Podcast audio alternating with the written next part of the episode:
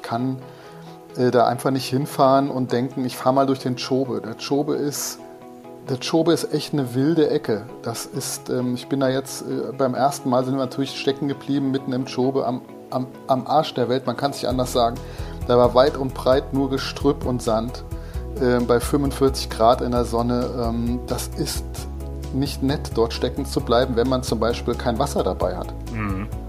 Ähm, das ist gefährlich. Der Chobe ist ein, eine wilde Landschaft. Das ist kein Zoo mit, äh, das ist kein Zoo. Das ist ähm, freie, wilde Natur, äh, wenn man so will. Ähm, da sind auch schon genug Leute auf Nimmerwiedersehen irgendwie verschwunden, weil sie dachten, sie können äh, vom stecken gebliebenen Auto mal eben ins nächste Camp laufen das geht nicht. Ähm, ist nicht also ist nicht, ist nicht zu empfehlen, auf gar keinen Fall. Es gibt in Schobe Elefanten, es gibt Löwen in rauen Mengen, ähm, Hyänen. Ähm, das ist äh, nicht so ohne.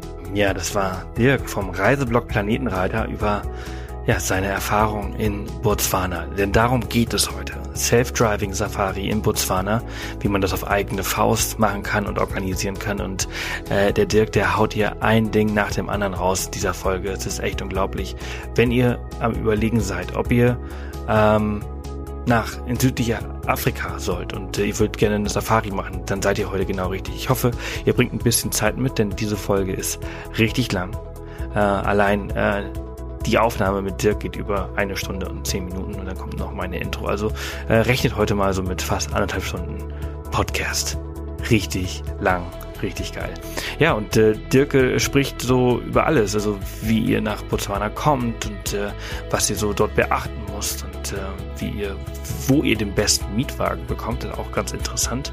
Äh, in Botswana selbst bekommt man nämlich gar nicht so gute äh, Autos, sondern man muss sie halt äh, in den Ländern drumherum zum Beispiel mieten und dahin fahren. Das äh, äh, empfiehlt er. Und ähm, ja, mit wie viel Kosten ihr rechnen müsst und äh, warum es unbedingt eine Self-Drive-Safari sein sollte und nicht eine Tour mit einem Anbieter, mit zehn anderen zum Beispiel. Und äh, ja, das ist halt auch der Grund, warum die Planung und die Vorbereitung so wichtig ist. Und äh, ich habe mir vorgenommen, dass wir eigentlich dieses Jahr noch nach Botswana wollen. Besonders nach der Folge sind wir eigentlich Feuer und Flamme und äh, jetzt müssen wir halt anfangen zu planen, weil äh, so viel Zeit haben wir nicht mehr und äh, das muss halt äh, alles ordentlich gemacht werden. Ne? Und also ich bin sehr, sehr gespannt, wie ihr diese Folge findet, weil das, was er erzählt, auch so über die Tiere, die er so gesehen hat und gibt auch noch so den einen oder anderen Fotografie-Tipps, weil er auch noch ein leidenschaftlicher Fotograf ist, äh, so mit und äh, sehr, sehr spannend. Das ist Folge 89 des Off the Path Podcast. Ich bin Sebastian Cannabis, euer Host. Hier jede Woche habe ich hier ganz tolle, spannende Persönlichkeiten, die äh, sich sehr viel Zeit nehmen, um äh, euch die Länder, Regionen, Orte und Abenteuer näher zu bringen. Und ich bin jede Woche aufs Neue dankbar, dass äh, meine Gäste so toll sind und sich die Zeit nehmen und dass äh, meine Zuhörer so toll sind und sich die Zeit nehmen, diese Folgen auch zu hören. Ja, alle Infos zu dieser Folge findet ihr wie immer auf Off the Path unter www.offthepath.com slash Folge 089 für die 89. Podcast-Folge. Äh, und ja, da findet ihr ganz, ganz viele Links heute. Für die Autos, für die äh, Gebühren, Eintrittsgebühren für Botswana ähm, und äh, ganz, ganz viele Tipps, die Dirk so äh, im Laufe der nächsten Stunde hier im Podcast gibt. Ihr müsst euch nicht alles aufschreiben, sondern geht einfach auf www.offthepath.com slash Folge 089 und dann äh, habt ihr da alles auf einen Blick und äh, könnt quasi direkt auf diese Links gehen und ähm, euch das halt alles anschauen. Ja, ansonsten gibt eigentlich äh, nichts Neues so bei uns. Äh, Line ist immer noch weg. Sie äh, kommt äh, übermorgen wieder. Ähm, sie ist immer noch in Schweden. Ich habe seit vier Tagen nichts von ihr gehört und das ist ein sehr, sehr komisches Gefühl, wenn du von deiner Partnerin ähm, so lange nichts hörst. Kein Lebenszeichen, kein mir geht's gut, kein mir geht's schlecht, kein ich vermisse dich oder ich vermisse dich nicht oder sonst irgendwas. Ist gar nichts. Es ist komisch. Die ersten zwei, drei Tage waren okay äh, der dritte, vierte Tag war genervt und jetzt, äh, jetzt freue ich mich einfach wirklich nur, dass sie bald wieder da ist. Äh, ich bin gespannt, was sie so zu erzählen hat. Äh, wir werden diese Woche auf jeden Fall noch eine Abenteuerhappen aufnehmen. Ähm, eher sie, wahrscheinlich so eher im Monolog. Ähm, und ich werde ein paar Fragen dazu stellen. Aber ich bin sehr, sehr gespannt, was für Geschichten sie äh, vom ähm, Kongsläden beziehungsweise vom Fjärreven Classic mitbringt und äh, wie das dort so ist. Ich habe keine Ahnung. Ich bin genauso gespannt, wie ihr seid und es wird bestimmt cool. Ja, so far so good. Äh, ich würde sagen, wir äh, springen jetzt äh, direkt rein in diese Folge. Äh, die nächste Folge, nächste Woche, äh, wird auch sehr spannend. Dann geht's von äh, Norwegen wahrscheinlich nach, nicht nee, andersrum. Geht von Botswana wahrscheinlich nach Norwegen, genauso wollte ich sagen. Und für uns geht's am Freitag, das ist nämlich ziemlich krass. Line kommt am Donnerstag aus Schweden wieder und am Freitag geht's für uns nach Costa Rica. Also die nächste Folge von uns kommt dann aus Costa Rica, ähm, wenn ich die Intro und die Outro aufnehme. Ähm, bin ich auch sehr, sehr gespannt drauf wieder. Äh, zweite Mal, wir waren letztes Jahr schon mal dort und äh, wir haben diesmal alles das gemacht, was wir letztes Jahr nicht so hinbekommen haben. Wir waren ja letztes Mal sehr verpeilt und ich freue mich da sehr, sehr, sehr, sehr drauf. Also Freitag geht's los und äh, dann steht endlich das nächste Abenteuer an. Wenn ihr kurz Zeit habt, dann schaut auf jeden Fall bei YouTube vorbei, folgt uns dort. Ähm, da findet ihr auch äh, alle paar Tage neue Videos von unseren Reisen. Äh, wir haben gerade unsere Hausboot-Tour aus Mecklenburg-Vorpommern hochgeladen. Auch sehr, sehr geil dort. Ähm, macht einfach jedes Mal aufs neue Spaß. Und äh, ja, ich wünsche euch jetzt nun ganz viel Spaß mit äh, Dirk, dem Planetenreiter, und äh, Botswana. Ja, wunderschönen guten Morgen, Dirk. Guten Morgen, Sebastian. Zum zweiten Mal beim Off the Task Podcast mit dabei. Ja, sensationell, oder? Letztes Jahr Amazonas und jetzt Botswana. Ganz genau. Und äh, ja, wir sprechen heute über äh, Botswana, ein ähm, tolles, tolles und teures Land äh, in, äh, im südlichen Afrika, äh, in dem ich selbst noch nicht war und plane dieses Jahr noch hinzureisen. Weshalb ich mich sehr freue, dass du ähm, Zeit hast und äh, mir geschrieben hast und äh, darüber sprechen möchtest. Genau, Botswana ist äh, schon irgendwie ein bisschen exotisch. Ähm, es ist nicht so das, das klassische Afrika, was man dann vielleicht im Kopf hat und dann, wenn man hinkommt, irgendwie die Bilder sieht, bestätigt sieht. Es ist schon ziemlich speziell und Botswana ist auch, ich finde, ein extrem smartes Land. Die Leute da sind sehr smart. Die machen eine tolle Tourismuspolitik, ähm, auch wenn es dann für viele Leute sehr teuer wird. Das sind die Auswirkungen dieser Politik. Aber als Reiseland ist es sensationell. Ähm, vielleicht mal vorweg, warum will man eigentlich nach Botswana reisen? Ähm, es gibt dort eigentlich, sag mal, äh, außer Natur, Tieren, fantastischer Landschaft, im Okavango-Delta, ähm, gibt es nichts zu sehen. Also äh, die Hauptstadt ist vollkommen vergessenswert, glaube ich. Es gibt keine äh, anderen Städte, die irgendwas zu bieten haben, also wegen Nightlife oder ähm, so ähm, Aktivitätsferien ähm, fährt man da auch nicht hin. Das ist nicht so wie in Südafrika, dass ich an jeder Ecke irgendwie Bungee jumpen kann oder mit irgendwelchen Quads durch die Wüste fahren kann. Mhm. Das es da alles nicht.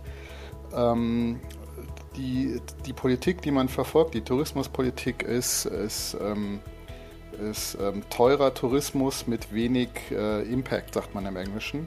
Äh, also hm. wenig ähm, Auswirkungen auf Land und Leute.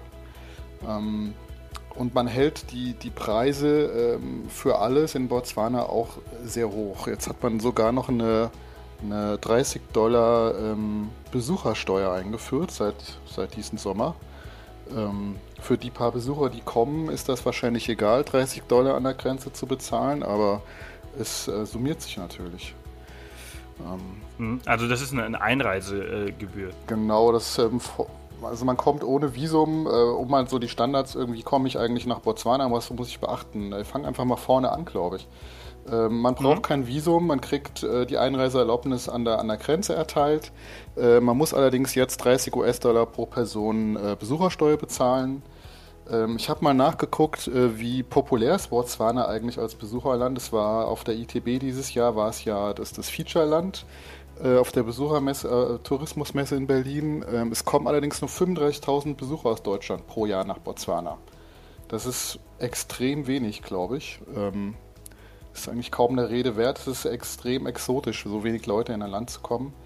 Wie kommt man hin? Ähm, es gibt keinen direkten Flug ab Deutschland äh, oder ab Österreich, Schweiz. Ich die meisten Flüge gehen wahrscheinlich über Johannesburg, oder? Äh, genau, ich muss in Johannesburg oder in Windhoek umsteigen, wenn ich überhaupt nach Botswana äh, direkt fliegen will, also in die Hauptstadt Gaborone oder nach Maun. Maun ist im Norden, das ist die äh, Safari-Hauptstadt, wenn man so will. Die eigentliche Hauptstadt, Gaborone, ist im Süden von Botswana, so circa 300 Kilometer von Johannesburg entfernt. Ähm, die meisten Leute, die nach Botswana fahren, fahren wegen Safari, Tierbeobachtung, Naturerlebnis dorthin. Und die fahren dann mit einem, mit gemieteten Fahrzeug. Ähm, die die gemieteten, also man kann eigentlich an drei Orten nur Safari-Fahrzeuge mieten. Das ist Johannesburg, das ist Windhoek in Namibia und das ist zu einem ganz kleinen Umfang Maun direkt in Botswana. Nach Maun kann man fliegen, auch über Johannesburg. Dann äh, mit Air Botswana ab Johannesburg kann man täglich nach Maun fliegen. Das dauert dann nochmal so zwei Stunden in der Gegend. Ähm, aber die meisten, ähm, die mit äh, Selbstfahrer sozusagen mit einem Safari-Fahrzeug losfahren, die fahren ab Johannesburg oder Windhoek los und mieten sich das, das Fahrzeug dort. Okay, das ist aber interessant, das ist gut zu wissen. Ähm, ja, das hat, äh, also diese Safari-Fahrzeuge sind meistens, ähm, das sind so äh, Land Cruiser, Land Rover oder Toyota Hilux. Ähm, mhm. Die haben dann eine Kabine drauf und so einen, äh, Aufbau äh, auf der Ladefläche ähm, mehr oder weniger ähm, Safari geeignet. Die haben meistens haben die äh, einen Langstreckentank noch an Bord und die, also dass man mehr Benzin aufnehmen kann als das Serienfahrzeug.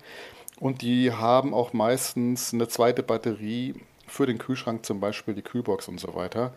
Weil auch in Botswana gibt es zwar ähm, sehr viele Campingplätze, aber einige haben gar keinen Stromanschluss. Ähm, in Südafrika ist Camping ja eine sehr große Sache und die nehmen das sehr ernst, die Südafrikaner. Und in den angrenzenden Ländern ähm, gibt es entsprechend Campingplätze mit, mit Stromanschlüssen. Und ich weiß nicht, was in Botswana, äh, wenn man jetzt in der Kalahari äh, campieren will, da ist nichts. Da gibt es keinen Stromanschluss, kein äh, laufend Wasser, äh, gar nichts. Das heißt, man muss alles selbst mitbringen in seinem Fahrzeug. Entsprechend sind die Fahrzeuge ausstaffiert, aber entsprechend teuer sind die auch. Mhm. Was, was kostet so ein Fahrzeug? Äh, kommt äh, wieder auf die Reisezeit und jetzt auf die, äh, auf die Ausrüstung des Fahrzeugs an. Aber ich glaube, man kann so äh, im Schnitt mit 100 Euro pro Tag ähm, rechnen. Mhm. Also ich habe letzte Woche, ich habe letzte Woche nachgeschaut. Ja. Also ich hatte äh, also für die Hauptsaison, ich glaube, das ist die Hauptsaison, so Weihnachten, ähm, habe ich 120 Euro die Nacht oder pro Tag gefunden. Ja, das für, für so ein, für so ein ähm, Toyota Land Cruiser wahrscheinlich, glaube ich, war das. Ähm, das sind ja ältere Fahrzeuge, die neueren sind die Hilux. Ähm, die sind schon sehr cool. Also das macht wahnsinnig Spaß, mit so einem, äh, mit so einem Auto zu fahren. Ähm, das ist wirklich toll. Es gibt teilweise so Anbieter, die haben spezielle Safari-Fahrzeuge mit Aufbauten und einem integrierten Dachzelt schon. Ähm, das heißt, mhm. man kann von innen heraus aus dem Fahrzeug einfach hinten aus dieser Kabine sozusagen das Dach äh, Zelt hochklappen und hat dann ein Bett für zwei Leute direkt im, im Dach integriert und hat dann auch zum Beispiel die Küchenutensilien und ähm, die ganze Ausrüstungssachen, die man da braucht, äh, in, in so Fächern äh, links und rechts am, an der Seite des Fahrzeugs integriert. Man macht nur die, die Klappe auf und hat dann äh, alles sozusagen griffbereit. Ähm, da gibt es ziemlich geile Sachen, äh, was den witzigen Effekt hat. Ich hatte letztes Jahr so ein, so ein Auto eher ähm, zufällig quasi gemietet bei glaube, man kann einen Anbieter mal nennen, das ist einer der, einer der bekannten und besseren, die heißen Bushlaw. Die sind mhm. in, in Johannesburg, ähm, kann man sich die Autos direkt am Flughafen äh, hinbringen lassen. Was heißt, man kann über Nacht nach Johannesburg fliegen, kann äh, schlafen, kommt ohne Jetlag morgens an, weil die Zeitzone die gleiche ist ähm, und kann direkt das Fahrzeug übernehmen und in Johannesburg am, am Flughafen losfahren. Das ist eigentlich eine ganz coole Sache. Das ist cool. Ja. Und dieses. Genau, weil, weil, die, weil die Flüge halt eben in Deutschland halt von Frankfurt und, und, und München halt um 21, 22 Uhr gehen. Ganz ne? genau. Und äh, man zwölf Stunden fliegt und dann halt entsprechend um ähm, 8, 9 Uhr morgens da ist. Genau, also wer direkt, einen Direktflug nimmt, äh, es gibt die Lufthansa und die South African, die fliegen ab München und Frankfurt direkt nach Johannesburg. Wer mit Emirates oder Katar oder so fliegen will, der muss natürlich dann entsprechend umsteigen äh, im Nahen Osten. Ähm, aber dann kommt man morgens an und dann kann man äh, sozusagen sich abholen lassen von, vom, äh, vom Autoanbieter und die fahren da auf dem pa oder kann man aus dem Gebäude rauslaufen, direkt vor dem Gebäude steht das Safari-Auto und dann kann man losfahren.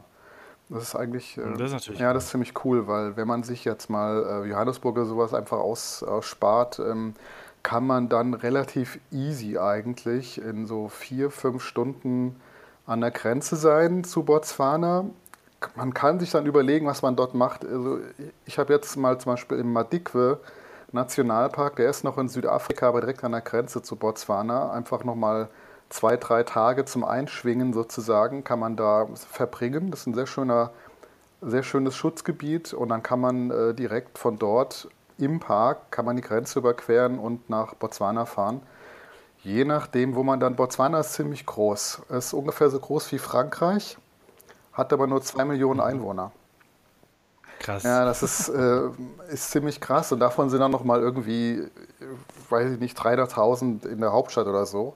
Und der Rest verteilt sich dann über ähm, ein paar größere Städte, Francistown, Maun, Kasane, ähm, ins Land. Und ähm, 40 Prozent des Landes sind Nationalpark. Ähm, und wenn man dann zum Beispiel jetzt äh, über Johannesburg reinfährt, äh, dann fährt man von Sü im, im, südlichen Botswana rein und wenn man zum Beispiel in den Chobe äh, Nationalpark will, muss man doch durch ganz Botswana durchfahren. Das hat nochmal ein, ein zweiter Tag, geht da meistens schon drauf, den man ähm, auf ganz guten äh, Asphaltstraßen äh, kann man allerdings in die Safari-Gebiete fahren. Also es ist nicht so, dass man an der Grenze ankommt und die Schotterpiste beginnt. Die haben schon sehr anständige Straßen dort äh, für die größeren Strecken. Das ist eigentlich ziemlich einfach.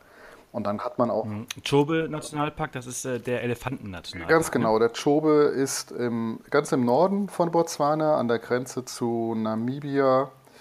Ähm, der erstreckt sich bis zum Okavango-Delta, wenn man so will, an, an den Rand des Okavango-Deltas. Und dort beginnt dann der Moremi, das Moremi Game Reserve. Das ist dann im Okavango-Delta der, der angrenzende, das angrenzende Schutzgebiet.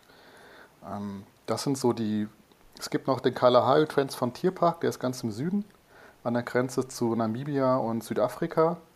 Und es gibt dann noch die, das Central Kalahari Game Reserve, das ist, ähm, wie der Name schon sagt, in der, äh, in der Mitte des Landes, ähm, in der Kalahari gelegen. Und dann gibt es noch die Makadigadi Salt Pans, das ist äh, östlich von der Kalahari so eine, eine Salzpiste. Äh, ähm, die, in der Gegend war ich noch nicht. Ich muss sagen, ich mag, äh, also die Kalahari ist keine Wüste, es ist eine Trockensavanne, das heißt, es regnet dort auch, es gibt äh, relativ viel Pflanzen und, und ähm, sehr viele Tiere natürlich. Und es ist so ein Savannengebiet. Das mag ich eigentlich lieber. So richtig mhm. Wüste, so wie in der Namib oder so, das ist nicht so meine Landschaft. Naja, jeder, der halt so vielleicht ein bisschen äh, über 20 ist, der, der, erinnert sich vielleicht noch an Die Götter müssen verrückt sein. Kennst du das? Ja, das ist ein Film ne, aus Südafrika. Richtig. G genau. Äh, den haben sie damals in Südafrika äh, gedreht, aber halt, das ging halt auch hauptsächlich um die Kalahari und so ungefähr. Stelle ich mir das vor. Ähm, genau, so sieht es da auch aus. Und das äh, in dem Film, es sind ja auch die Sun äh, irgendwie spielen eine Hauptrolle, also die ethische wie sagt man, ähm, Leute, die dort leben in, der, in dieser Gegend, in der Kalahari.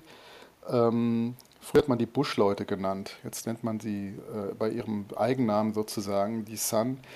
Äh, die haben, das, das ist vielleicht auch so ein Nebeneffekt, in Botswana werden die nicht so gut behandelt. Mhm.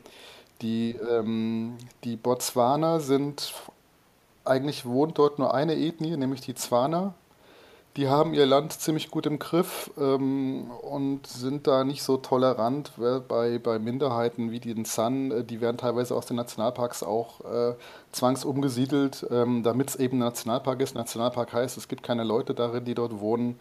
Es gibt Gegenden, wo die San wohnen dürfen. Ähm, dann ist es ein Game Reserve, wie zum Beispiel Central Kalahari, wo am, am Rand ähm, oder im Kalahari Transfrontierpark, da, da sind noch San-Siedlungen, wo die, wo die wohnen und dann auch in den Tourismus eingebunden werden.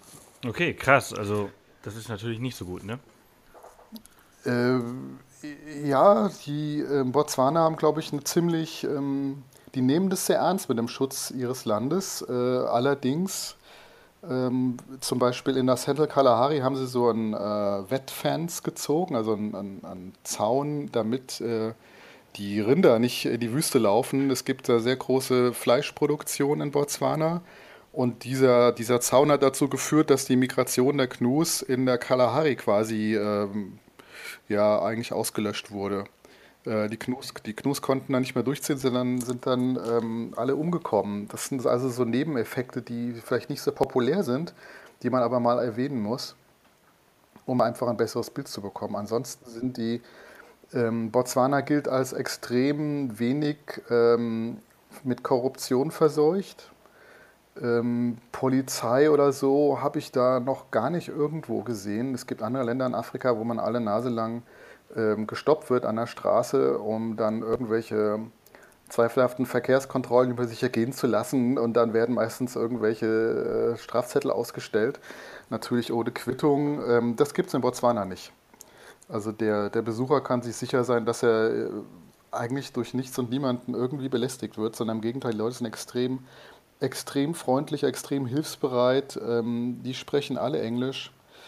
Ähm, die wissen die Touristen sehr zu schätzen. Es ist sehr angenehm. Man wird eigentlich mit nichts irgendwie, was so Verkaufen angeht, irgendwie belästigt. Ähm, sondern es ist alles sehr, sehr angenehm und freundlich in Botswana. Ähm, Hat wahrscheinlich aber auch damit zu tun, dass es halt noch recht wenige sind, ne? Und es, halt es sind recht wenige, es sind Südafrikaner sind viele da. Ähm, ja. Die Südafrikaner sind äh, die, die, trifft man sehr oft im Land. Ähm, die campen halt auch sehr viel und fahren mit den 4x4-Fahrzeugen äh, durch die Gegend. Aber ähm, Touristen aus anderen Ländern ähm, eher selten. Was halt auch, wie schon anfangs erwähnt, mit der Preisstruktur zu, zu, äh, zu tun hat hm. die es dort gibt. Lass uns doch vielleicht, aber wenn, wenn es für dich in Ordnung ist, mal eben kurz auf die Preise zu sprechen kommen, weil du es halt ja. auch schon ein paar Mal erwähnt hast. Und ich habe auch schon oft gehört, also zum Beispiel ein, ein Blogger oder YouTuber-Kollege von mir, der hat äh, gerade äh, Kapstadt nach Nairobi gemacht und ist durch zehn Länder gereist und der hat gemeint, ähm, äh, Botswana war so teuer wie alle anderen neun Länder zusammen. Ja, ähm, wie ist der gereist? Mit einem, Mit einem eigenen also, Auto. Ja, das ist natürlich eine coole Sache. In Botswana, ähm, was ist da eigentlich so teuer in Botswana, wenn ich als Selbstfahrer hinfahre? Es sind, es sind zweifellos die Campingplätze, sind teuer. Ähm, die Campingplätze in den Nationalparks, um genauer zu sein. Wenn ich also in die Nationalparks hinein will und dort campen will, dann muss ich die Nationalparksgebühr bezahlen. Ich habe nochmal die Preise nachgeschlagen. Die ist relativ niedrig. Die kostet 120 Pula pro Tag. Pula ist die Botswana-Währung. Ähm, Pula heißt Regen, ganz, ähm, ganz nett gedacht. Ich glaube, die kleineren äh, Geldeinheiten sind die Regentropfen. Äh, das, ah, Wort, cool. ja. das Wort fällt mir gerade nicht mehr ein, aber es kostet 120 Pula ähm, pro Person äh, pro Tag im Nationalpark, sind ungefähr 10 Euro.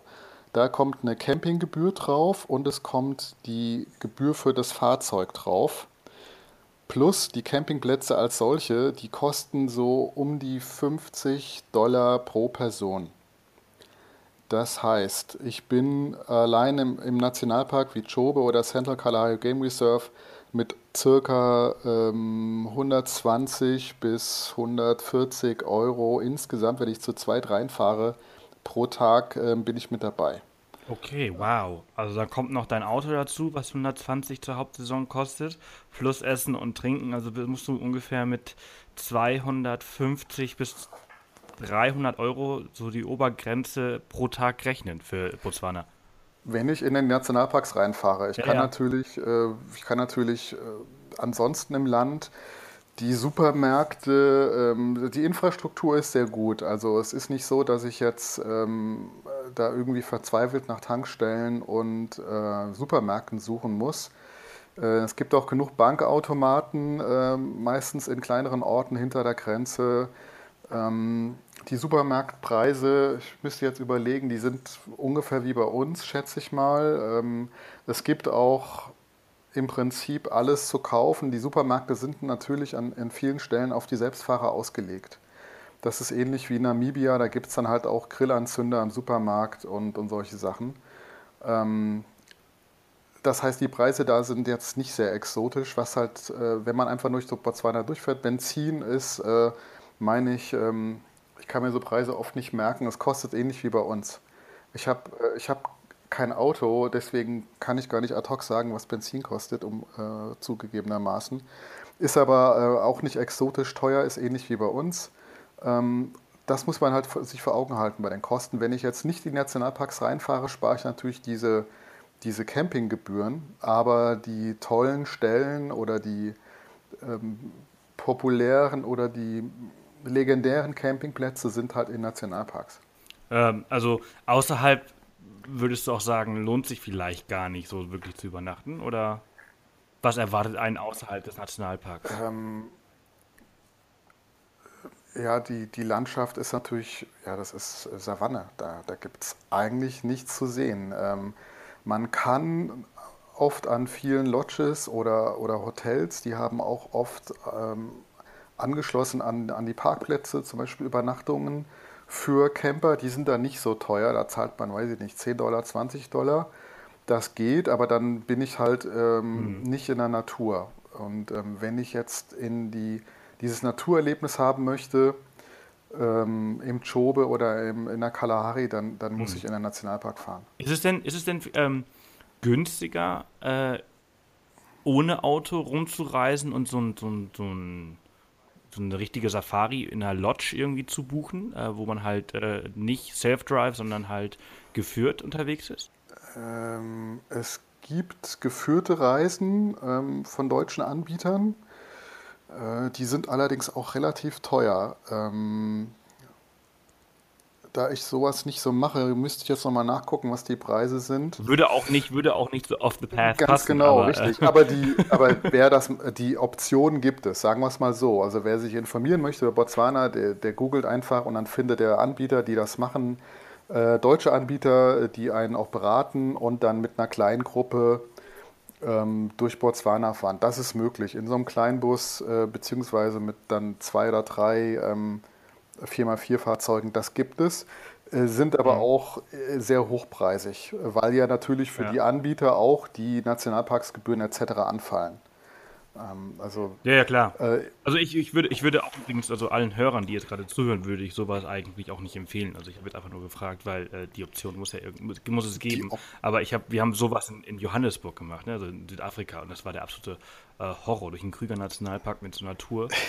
Jeder, der sich vielleicht so vor einem Jahr erinnert, wir haben die Tour nach drei Tagen abgebrochen. Weil Im Ernst? Ähm, ja, ja, wir sind nach drei Tagen haben wir uns irgendwo in Josini, im, am Arsch der Welt, mitten im Nirgendwo, absetzen lassen und sind sechs Stunden in so einem kleinen Bus nach Durban gefahren, weil es einfach so schrecklich war. Ähm, das wäre nochmal eine Story wert, glaube ich. Äh, unter Travel, unter Travel ja. Fails wäre das nochmal eine, äh, eine schöne Geschichte. Ja, ähm, ich bin auch kein, ähm, es ist allerdings, wenn ich jetzt, was weiß ich, nicht mehr so beweglich bin, kann kein Englisch, bin ein bisschen älter, kann es mir leisten, dann ist das eine super Option, glaube ich. Äh, man sieht das Land, äh, man, man wird rumgeführt, ähm, preislich macht es aber, äh, ist, es, ist es auch teuer. Ähm, als Backpacker durch Botswana, ähm, ich wüsste nicht, warum man das machen soll, ähm, weil ich dann auch als Backpacker individuell komme ich nicht in die Parks rein. In Tansania geht es zum Beispiel, da kann ich mit so einem lokalen äh, Bus irgendwie durch die Serengeti fahren, habe die mal gesehen. Äh, in Botswana geht es meines Wissens nicht. Ähm, als Backpacker so unterwegs, es gibt Busverbindungen zwischen den Städten, also Kasane, Gaborone und Maun und so kann ich mit dem Bus hin und her fahren. Es gibt noch eine Zugstrecke, glaube ich, nach Francistown von Gaborone. Ähm, das bringt mir aber eigentlich nicht viel, weil ich in die Gebiete, wo die Tiere sind, wo die Natur ist, komme ich als Individual-Backpacker nicht rein.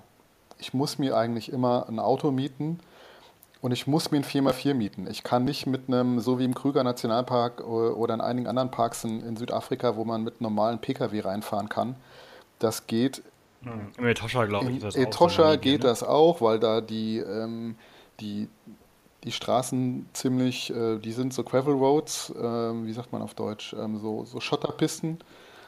Ja, Schotterpisten, da, das kann man mit einem normalen Auto machen, außerhalb der Regenzeit äh, natürlich auch nur, wenn es da mal regnet. Aber das geht in Botswana nicht. Das ist einfach, das geht nicht, no way. Man kann mit einem normalen Auto auf den Asphaltstraßen durchfahren zwischen den großen Städten. Man kann das Land natürlich bereisen, äh, aber sag mal, das macht halt keinen Sinn, finde ich. Denn wenn ich nach Botswana fahre, will ich ins Okavango-Delta, da möchte ich in den Chobe ähm, oder in die Kalahari und da komme ich halt nur mit dem 4x4 rein. Mhm. Also, also man kann einfach sagen, also Botswana ist kein Budgetland, da, es muss schon sehr geplant sein. Ähm, ja. Äh, weshalb wahrscheinlich auch äh, Nira und Christoph, äh, die in, in Namibia waren, also Folge 85, so Probleme hatten in Botswana. Ne? Die hatten das ja alles so, so, so spontan alles irgendwie gemacht und äh, die hatten ja gesagt, äh, die sind dann irgendwann auf Mitte des Weges umgekehrt, wieder zurück nach Namibia, weil äh, Botswana war nicht.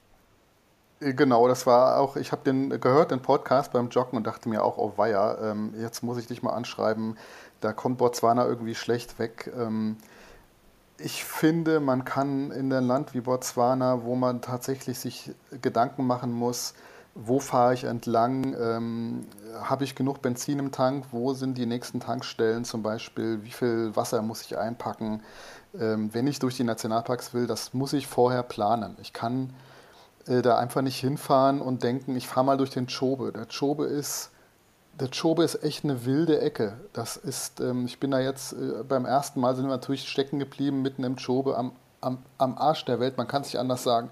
Da war weit und breit nur Gestrüpp und Sand bei 45 Grad in der Sonne. Ähm, das ist nicht nett, dort stecken zu bleiben, wenn man zum Beispiel kein Wasser dabei hat. Mhm. Ähm, das ist gefährlich. Der Chobe ist ein, eine wilde Landschaft. Das ist kein Zoo mit, äh, das ist kein Zoo. Das ist ähm, freie, wilde Natur, äh, wenn man so will. Ähm, da sind auch schon genug Leute auf Nimmerwiedersehen irgendwie verschwunden, weil sie dachten, sie können äh, vom stecken gebliebenen Auto mal eben ins nächste Camp laufen. Das geht nicht. Ähm, ist nicht also ist nicht, ist nicht zu empfehlen, auf gar keinen Fall. Es gibt in Schobe Elefanten, es gibt Löwen in rauen Mengen, ähm, Hyänen. Ähm, das ist äh, nicht so ohne. Also man muss sich vorher überlegen, wo möchte, was möchte ich sehen, äh, was ist mein Budget, wie lange will ich im, zum Beispiel im Chobe bleiben und wenn ich die relativ populäre Durchquerung des Chobe machen möchte, von Maun nach Kasane. Kasane ist im Norden am, äh, am, am, im Norden von Botswana, im Norden vom Chobe und Maun ist quasi im, im Süden vom Chobe. Wenn ich da durchfahren möchte durch den Chobe, das sind so knapp 400 Kilometer, es gibt im Chobe keine Tankstelle, es gibt keinen Supermarkt dort. Ähm, das heißt, ich muss alles dabei haben. Ähm, ich muss mir das überlegen, wie ich dort, äh, wie ich fahre. Ich brauche definitiv ein GPS-Gerät. Ähm, also es gibt oft, äh, die Wege sind oft nicht zu sehen. Es gibt keine äh, Schilder, so wie im Etosha Park, wo überall Schilder sind, rechts, links, geradeaus mit, mit Wegweisern. Das gibt es im Chobe nicht oder nur sehr rudimentär. Äh, oft sind die dann auch von Elefanten zerlegt und irgendwo liegen die in der Steppe rum. Ähm, man muss wirklich, äh, gegebenenfalls muss man sogar sich die GPS-Koordinaten der Campingplätze vorher organisieren oder sich geben lassen, damit man einen Campingplatz findet. Hm. Denn ähm, das ist auch nicht selbstverständlich, dass man da äh, alle Nase lang sozusagen auch jemanden trifft, den man fragen kann. Das ist oft, ähm, ich, wir waren in der Kalahari das letzte Mal und sind da ähm, durchgefahren und haben den ganzen Tag niemanden getroffen. Den ganzen Tag nicht, seit Eintritt sozusagen in den Park, um dann nachmittags in einem unscheinbaren Schlammloch stecken zu bleiben. Ähm, da kommt man schon ins Grübeln, was man dann macht. Äh, da hat man natürlich wieder mal Glück, denn ungefähr eine Viertelstunde später ist jemand vorbeigekommen ähm, und hat uns rausgezogen. Aber das kann auch sein, dass man da die Nacht äh, im Schlammloch verbringen muss, im Auto sitzen, um darauf zu hoffen, dass am nächsten Tag jemand vorbeikommt. Mhm. Krass. das hört sich nach einem ja. richtigen Abenteuer an. Das sind, das sind richtige Abenteuer. Ähm, besonders ähm, zu beachten ist auch die Jahreszeit. Äh, wann fahre ich da eigentlich hin? Wenn man in der Regenzeit hinfährt, die ist so äh, Namibia, Botswana ist so Dezember, Januar, Februar ist Regenzeit. Ähm, da kann die Kalahari sich schon in eine Seenplatte verwandeln. Das ist keine Wüste, wie man sich so die Sahara vorstellt, mit Sandhügeln und nichts. Es ist wie gesagt eine Trockensavanne. Und die Regenzeit verwandelt die Trockensavanne in so eine Art äh, Seenplatte. Das heißt, ähm, da braucht man dann auch extrem lange, um da durchzufahren. Ich hab, wir haben damals für 50 Kilometer drei Stunden gebraucht. Wow. Weil man durch einen See nach dem anderen fahren muss. Da muss man gucken, äh, wie tief ist der, ähm, lauter solche Sachen. Und dann sind teilweise Schlammgebiete äh, mit, mit Löchern so tief wie das Auto. Da sich dann äh, durchzukämpfen, ist, ist anstrengend. Und ähm, wenn man, wie gesagt, stecken bleibt, steckt man mitten im Chobe, im, im Matsch. Ähm, da kann man dann nicht aussteigen und irgendwo hingehen und äh, nach Hilfe fragen. Da ist niemand. Mhm. Also das ist schon Abenteuer und man muss sich auf ein Abenteuer, damit es nicht in ein, in ein Desaster mündet, muss man sich gut vorbereiten. Ja, ja, absolut. Ähm, ähm, also wenn, wenn du jetzt da so stecken bleibst, also dann ist natürlich auch total gefährlich. Ne? Du darfst eigentlich darfst du äh, nicht aussteigen, weil du halt einfach diese ganzen Tiere um dich herum hast. Ne? Da muss Man einer darf, äh, ja. Wache stehen äh, auf dem Auto oben drauf und 360 Grad Ausblick haben und der andere muss halt irgendwie zusehen, dass er äh, den Wagen freischaufelt. Ganz genau. Im, Im Falle von mir, meiner Frau, war es natürlich meine Frau, die äh, guckt, äh, dass nichts kommt. Ich durfte dann buddeln. Ähm, das ist, wenn man im Sand stecken bleibt, kann man kann man sich oft selber herausgraben. In Schlamm ist es schwieriger. Mhm. Ähm, das sind auch nochmal ganz andere, ähm, da muss man anders fahren und man muss andere Dinge beachten. Ähm, es, wem das vielleicht hilft, wer sich überlegt, äh, ich würde das gerne mal machen, ähm, traue mich aber nicht so. Es gibt in Deutschland schon so ein paar Anbieter, die so einen Wochenend-Trainingskurs anbieten. Mhm. Äh, mit 4x4, äh, auch im Sand, ähm, ist wahrscheinlich dann in Brandenburg oder so. Ähm, sollte man definitiv mal ausprobieren. Der ADAC bietet das auch an, ähm, ist äh, schon ganz sinnvoll. Äh, Würde ich auch sagen. Also ich habe ich hab, ich hab mal so ein Training in Dubai gemacht, in der Wüste. Ja.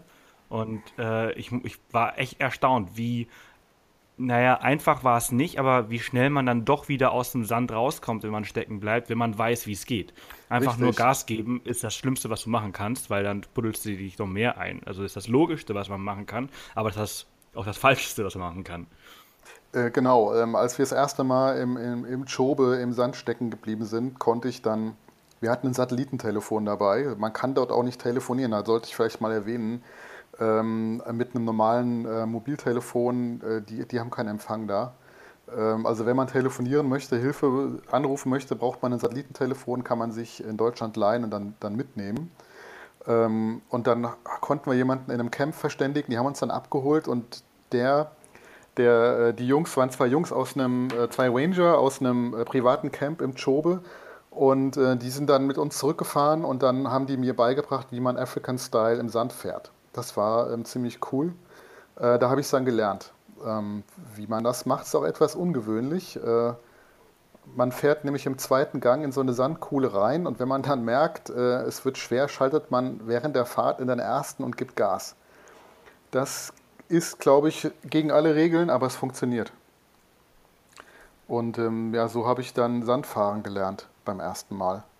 Ja. Ähm, und ja. immer, also und immer, wenn man über im Sand fährt und äh, auf so eine kleine äh, Düne quasi hochfährt, immer über die Düne rüberfahren und erst wenn die Spitze des Autos nach unten zeigt, anhalten und nicht vorher. Ja, weil sonst kommt man nicht mehr, sonst fehlt Richtig. einem der Schwung, dann rüber zu kommen. Ja. Äh, extrem wichtig auch beim Sandfahren habe ich gemerkt, ist ein unglaublicher Unterschied, wenn man den Reifendruck senkt. Das heißt, hm. sobald man von der Straße, äh, Gravel Road, Asphalt in das Sandgebiet reinkommt und in, Kala, äh, in der Kalahari in Botswana, Botswana äh, gibt es eigentlich fast nur Sandpisten. Ähm, anders als jetzt zum Beispiel in Namibia oder in Tansania ähm, ist äh, Botswana eigentlich immer Sand, beziehungsweise Tiefsand, sagt man dann auch gerne. Ähm, das heißt, man muss dann den, den, Reifendruck, man muss die Luft aus den Reifen lassen. Ähm, hm. Also in Botswana ist, äh, braucht man so ein Reifendruckmessgerät, die sind aber ganz klein und handlich.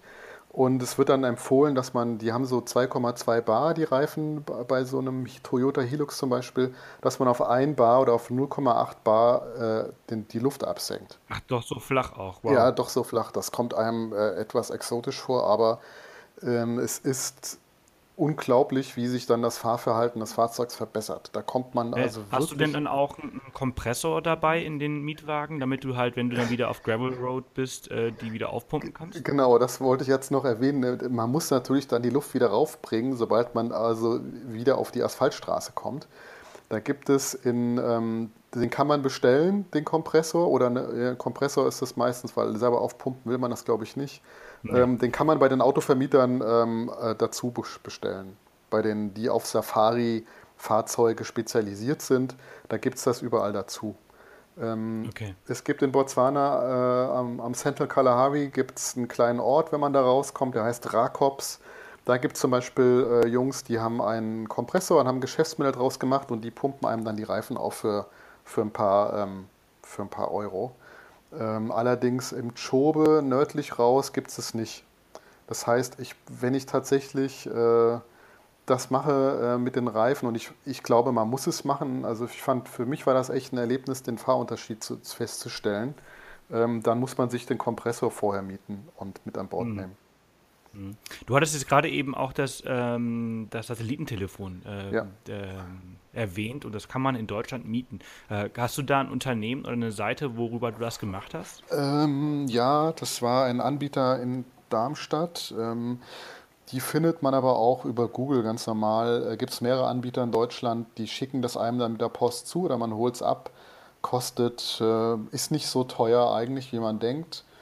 Ähm, je nach Charakter der Reise ähm, nimmt man das mit oder nicht, muss jeder selber äh, überlegen, glaube ich. Ich würde es mittlerweile wahrscheinlich nicht mehr mitnehmen, weil wenn ich jetzt stecken bleibe irgendwo, was fast, ich glaube, man muss, man muss sagen, dass man eigentlich fast immer stecken bleibt.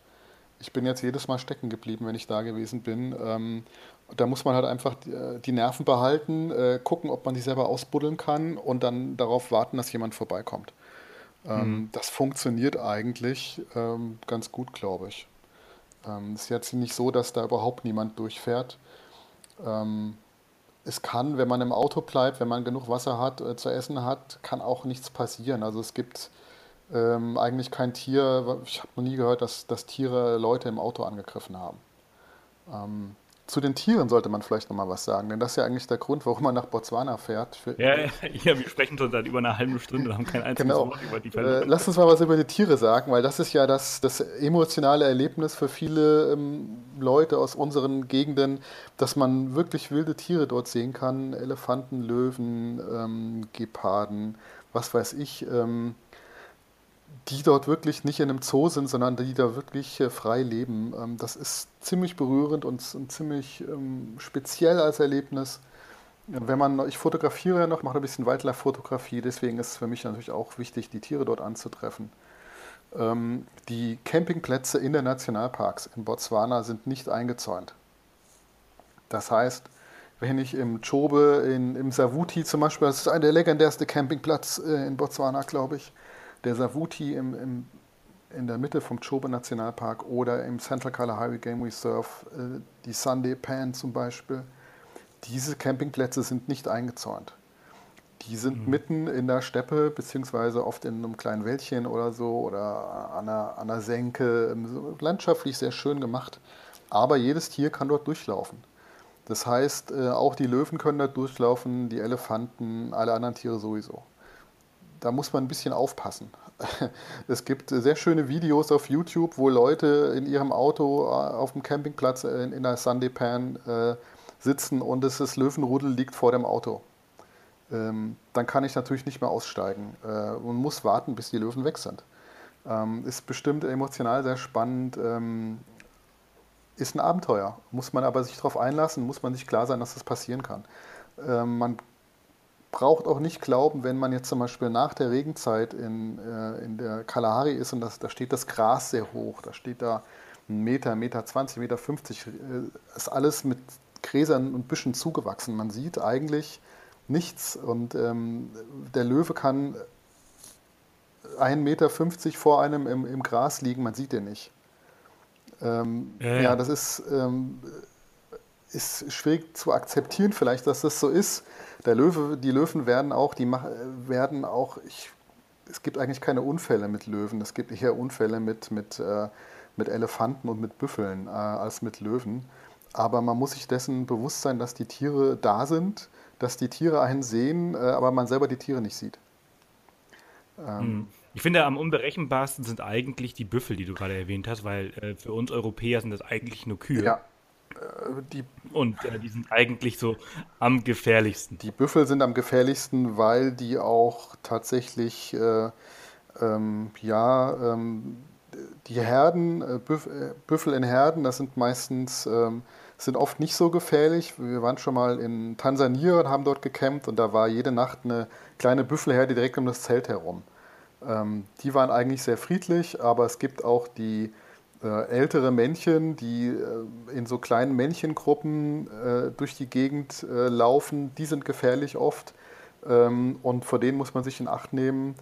Ähm, in Botswana sind es die Elefanten eher, die, die man zu Gesicht bekommt. Äh, Im Chobe und im äh, Central Kalahari nicht so viel, aber im Chobe hauptsächlich sind es die Elefanten. Und die können auch sehr unangenehm werden. Also im Prinzip äh, ist, sind die Elefanten aber auch sehr transparent in ihrem äh, Verhalten.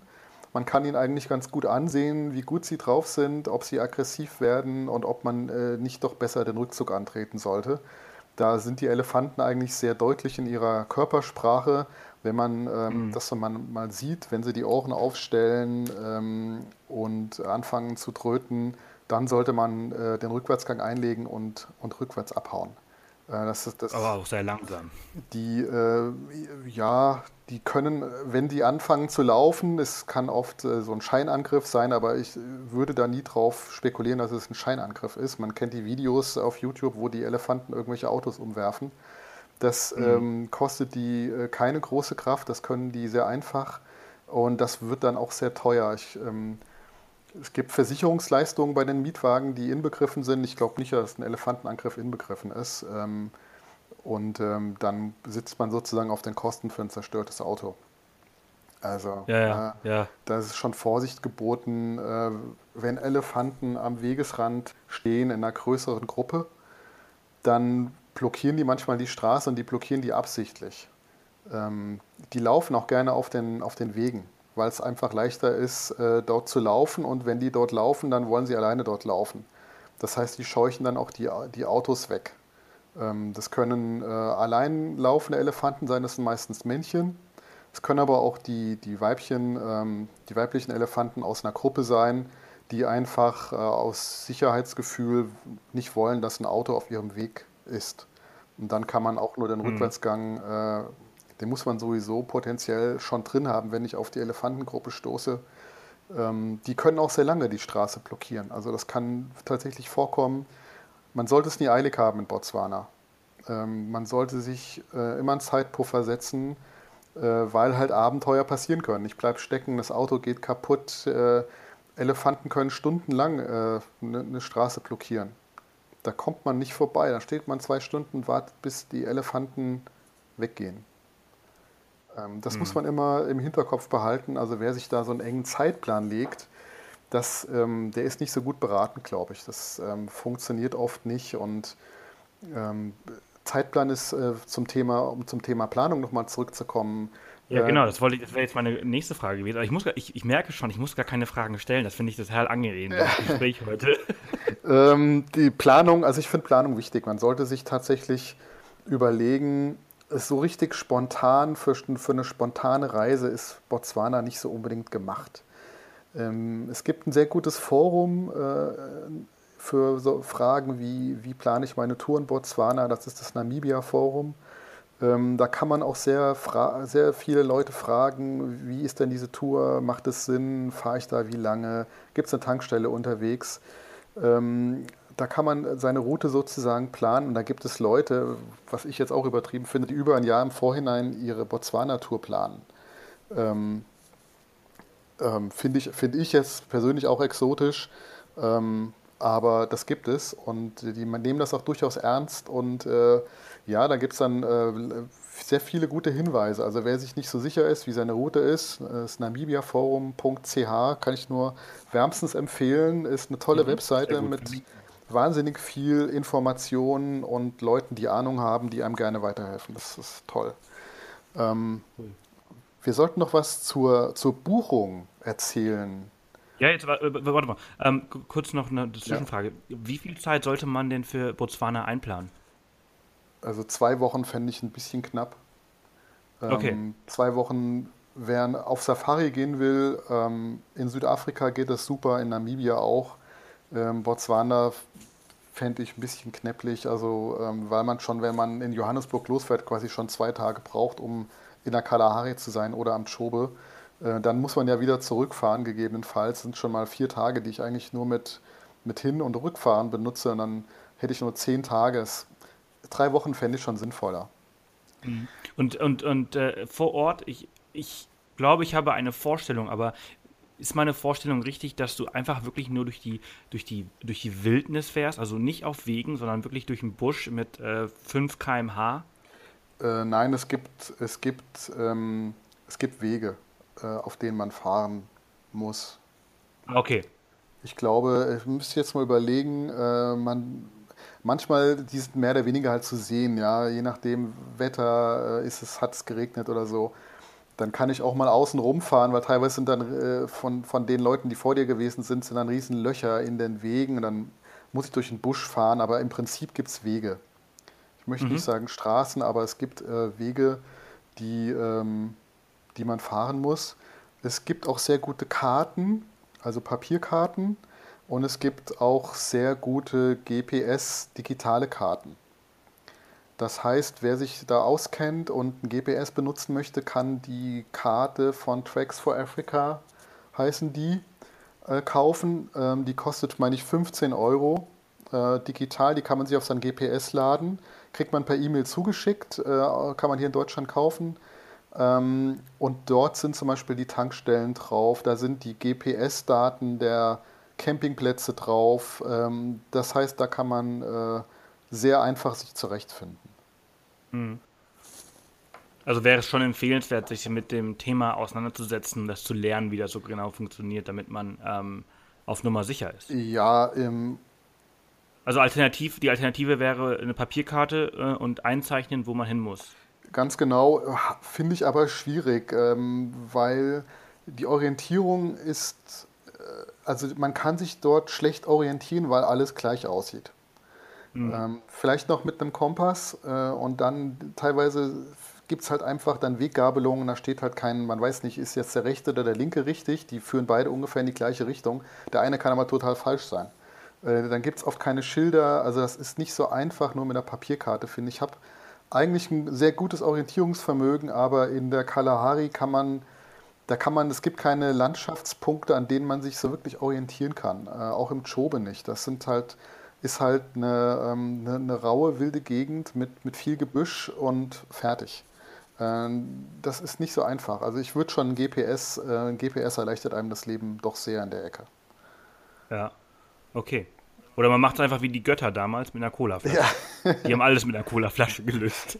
Ja, ähm, aber ja klar. Ähm, also ich finde ich find, ich find faszinierend, dass, dass die Navigation dort relativ, ähm, dass die Orientierung so schwer ist. Weil wenn man da durch so ein Gras, das ist wirklich das, dieses Synonym des Grasmeeres.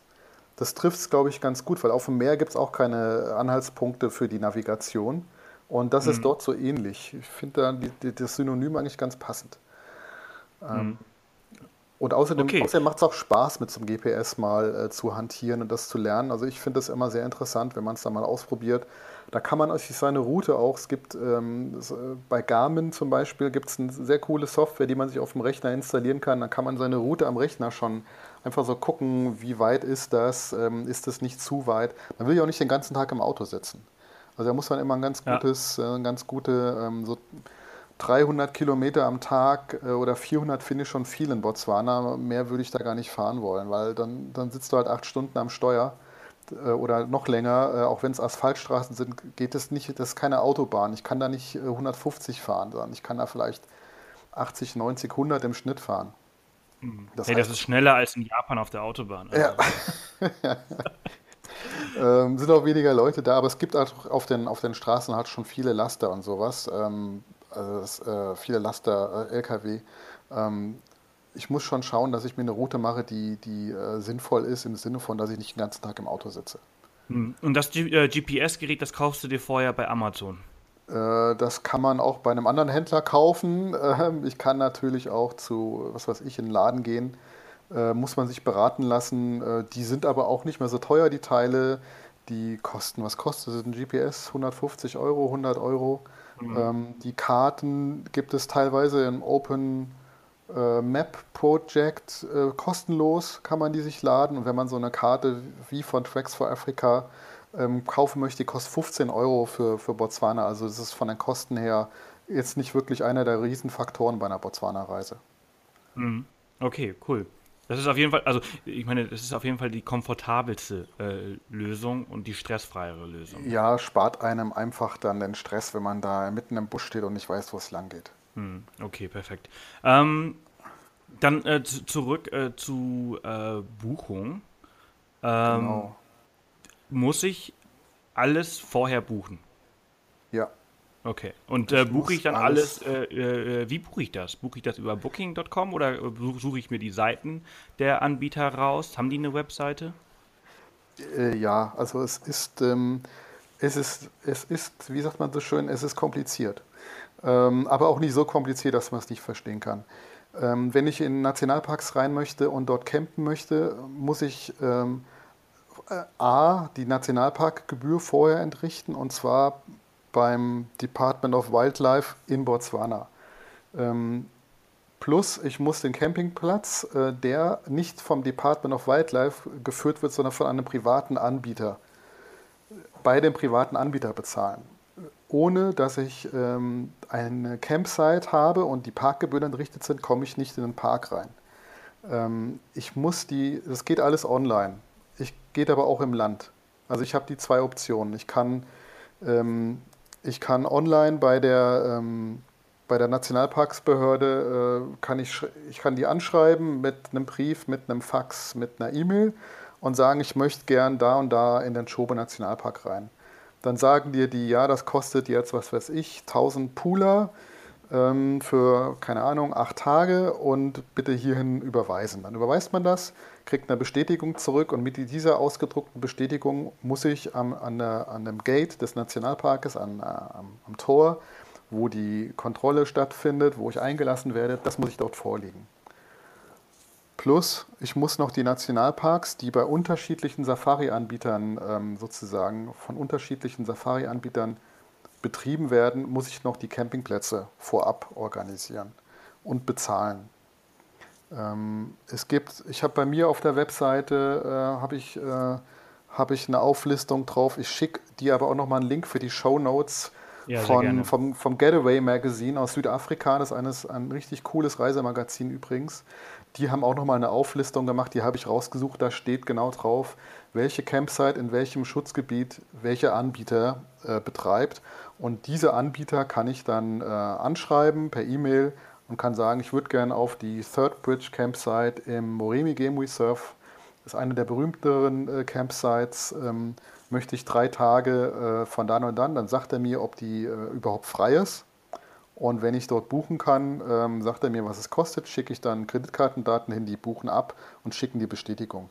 Und diese Bestätigung muss ich auch wieder bei Parkeintritt vorne am Eingang äh, vorlegen. Mhm. Ja.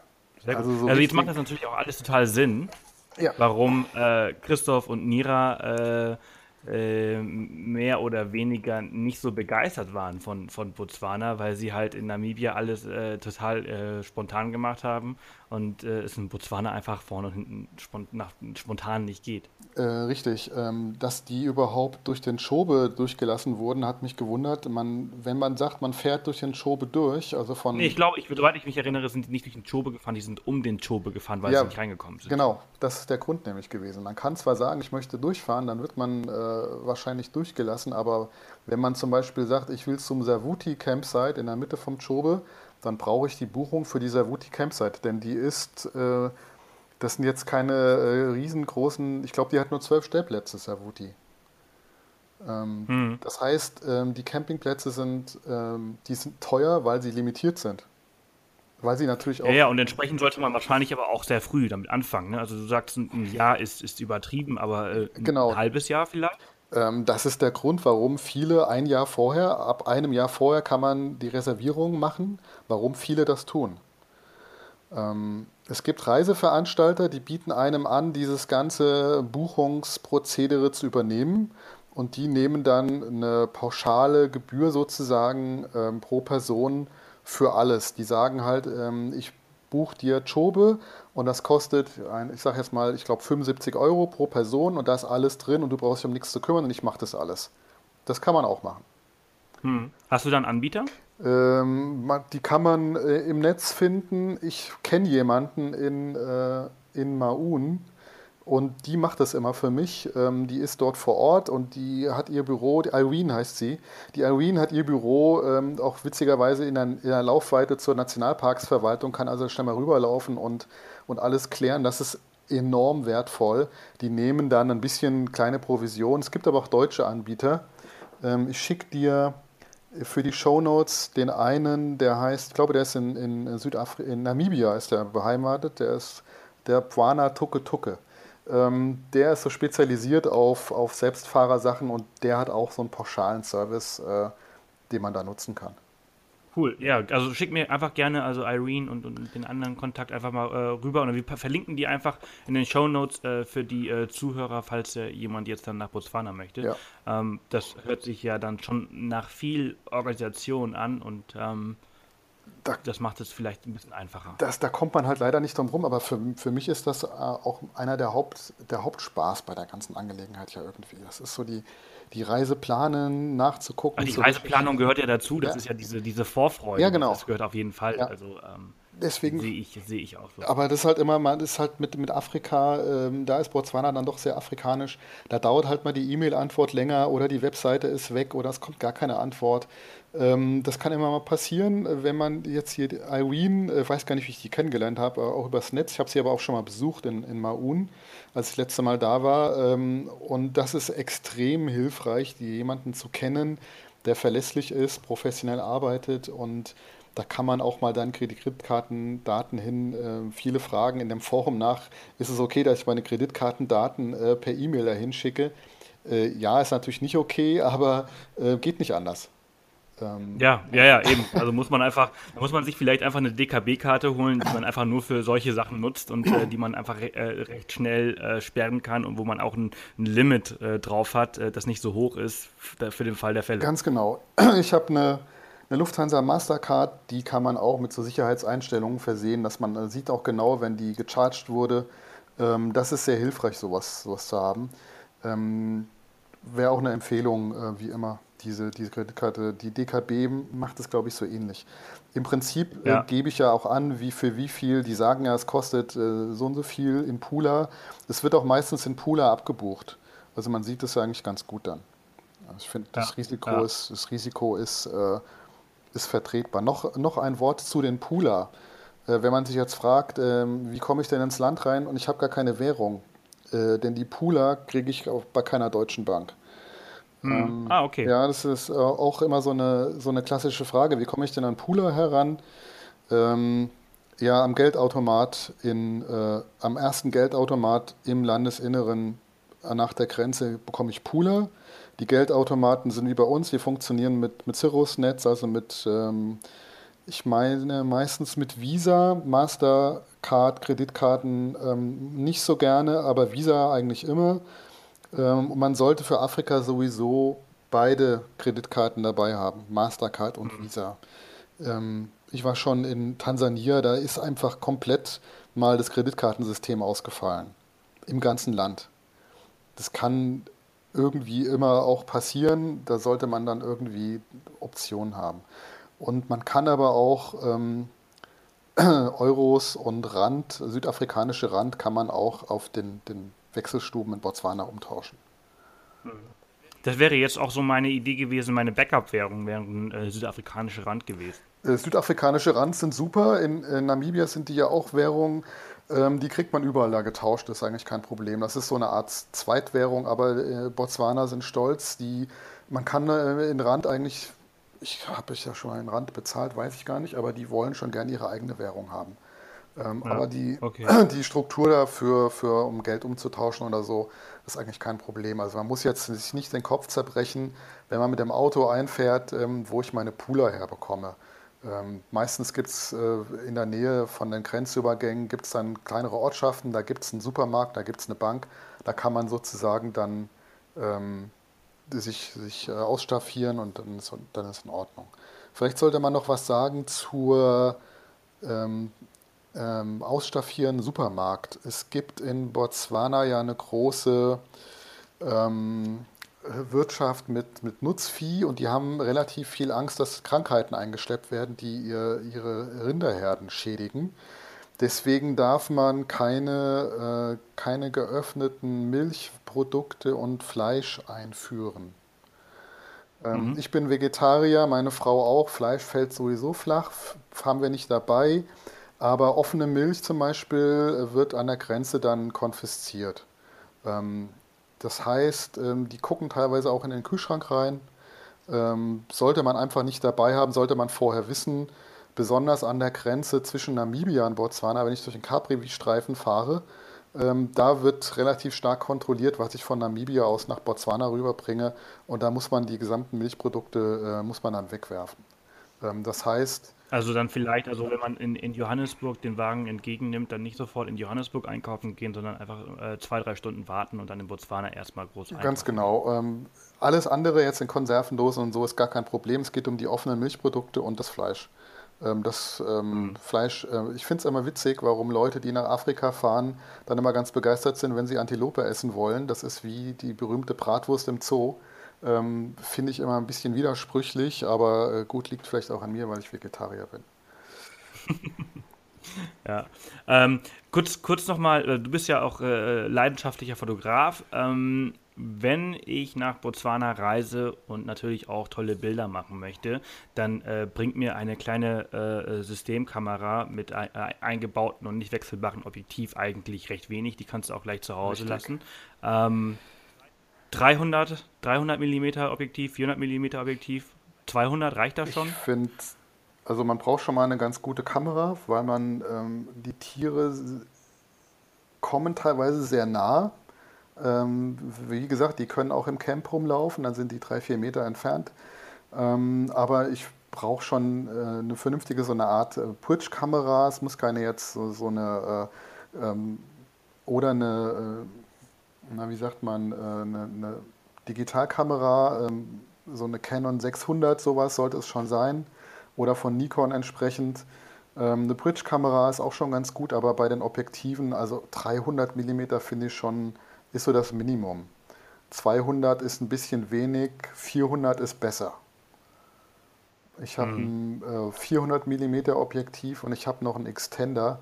Das heißt, ich kann auf 800 mm plus dann den Crop-Faktor gehen. Also das, das ist schon ein bisschen, ähm, das ist schon ganz okay.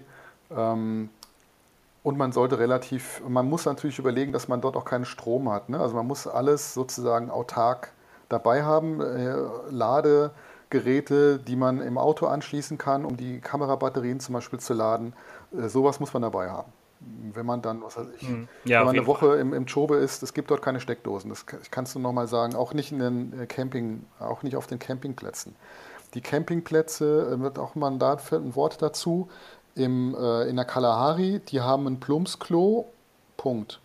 Die haben eine, einen, einen Grillplatz und das war's. Da ist sonst nichts, kein mhm. Strom, mhm. kein äh, Abwasserentsorgungsleitung nichts.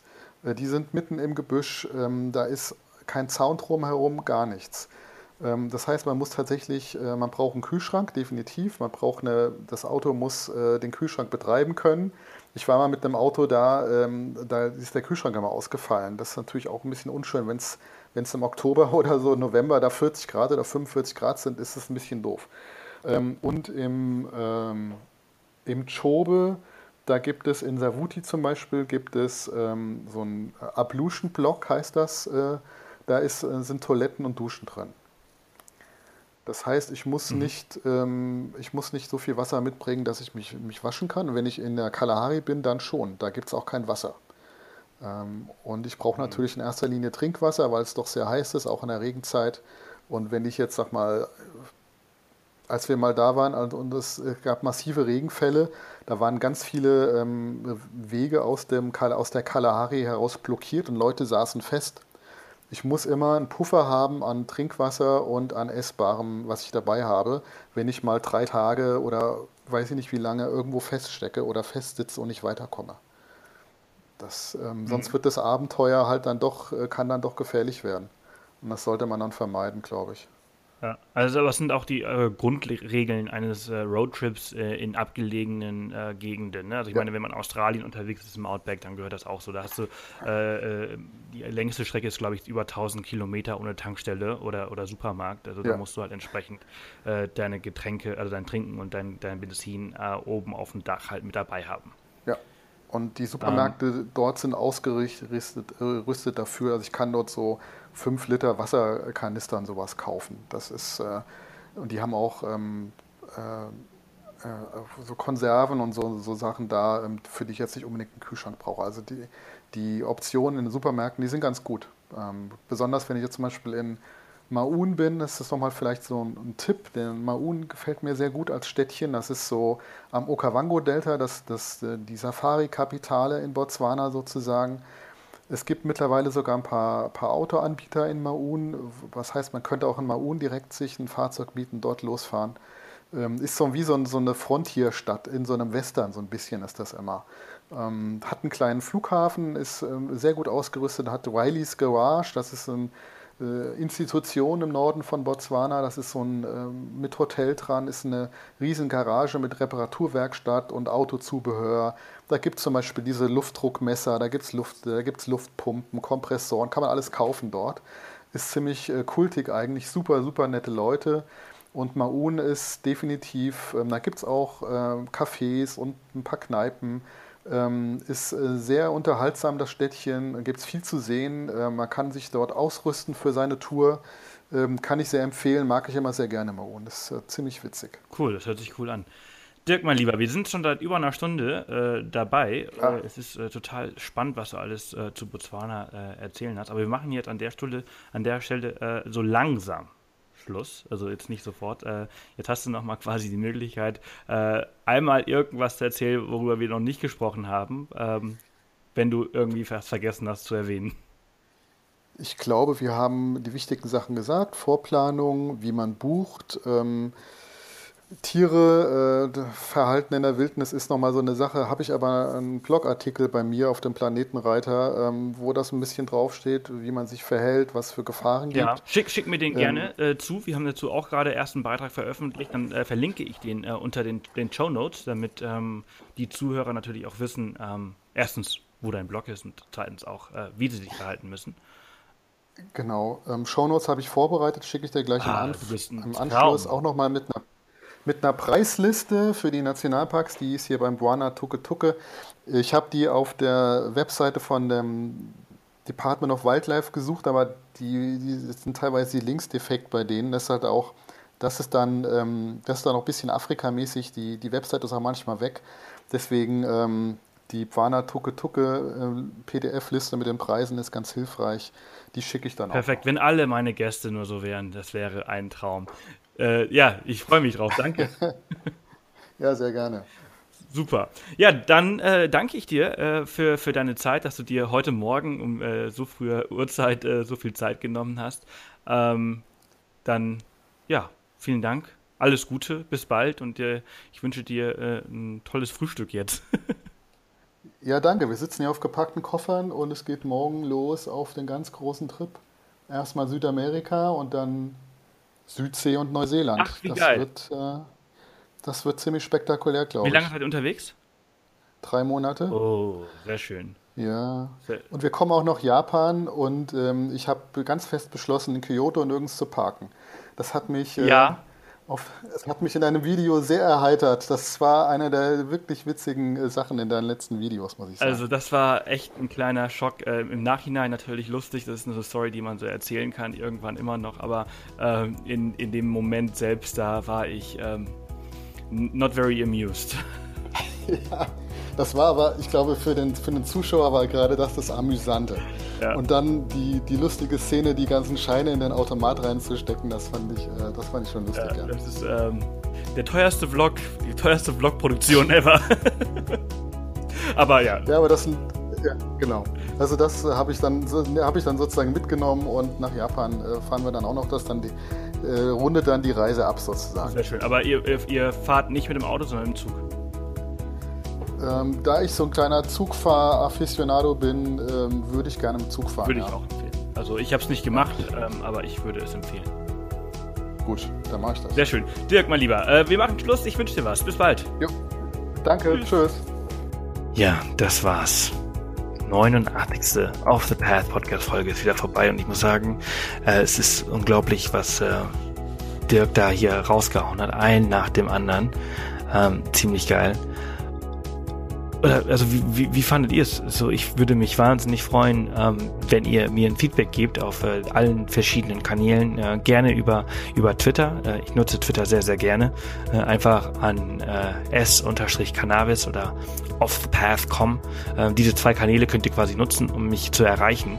Und ähm, dann erzählt einfach kurz, wie ihr es fandet und ob ihr jetzt auch vielleicht äh, inspiriert seid, mal nach äh, Botswana zu reisen, ähm, statt vielleicht in ein anderes Land, was ihr vielleicht vorher geplant habt. Ich glaube, ich, ich also ich glaube schon, dass wir das dieses Jahr noch machen werden. Ähm, steht äh, sehr weit oben auf meiner Liste und ich muss mich jetzt mal hinsetzen und äh, mit der Planung anfangen. Aber Dirk hat sehr viele Tipps und sehr gute Infos gegeben, ähm, wo man anfangen muss und was man alles machen muss. Und äh, damit bin ich äh, bestens äh, vorbereitet. Alle Infos äh, zu diesen ganzen Themen und Links, die der Dirk genannt hat, findet ihr auf Off the Path unter www.offthepath.com slash Folge 089.